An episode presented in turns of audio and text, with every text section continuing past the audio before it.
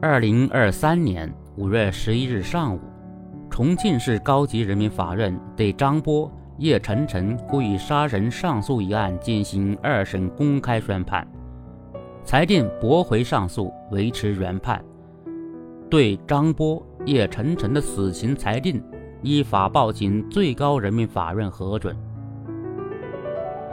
这是一个骇人听闻的案件。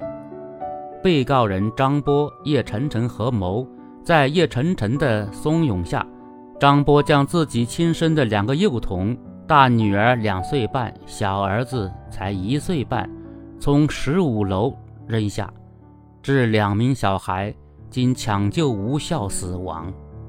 正如法院判决所言，张波、叶晨晨罔顾国法、天理人情。严重挑战法律和伦理底线，践踏社会良知。其作案动机特别卑劣，作案手段特别残忍，犯罪情节特别恶劣，犯罪后果极其严重，主观恶性极深，社会影响极大，应依法从严惩处。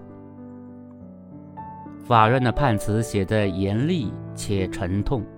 也确实符合张叶两位被告的所作所为，他们必须为此付出代价。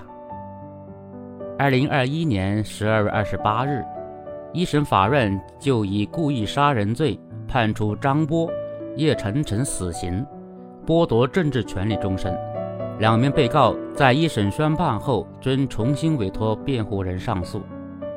今年四月六日，二审第一次开庭时，张波、叶晨晨当庭翻供。张称孩子系意外坠楼，叶则称自己有精神疾病。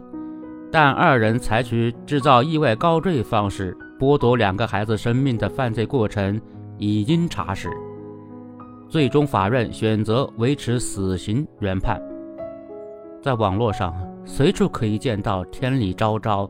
大快人心的评论，确实，二审的宣判维护了国法、天理、人情，捍卫了社会的认知与共识，也得到了公众的认可。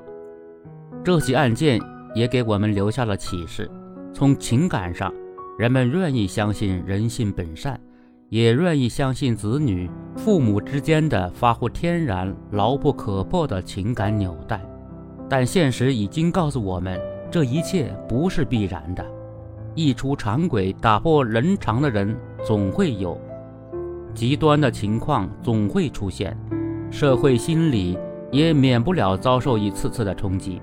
但也正因为如此，更应当坚定人们对天然伦理的珍视，对法治的信念。社会不可能一劳永逸地到达完美的状态。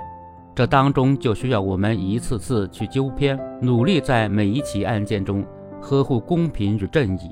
正如二审的宣判引发了人们的广泛支持，只有法律深如洪钟的一次次展示它的权威，人们心底的善良才能得到抚慰，安全感才能得到呵护。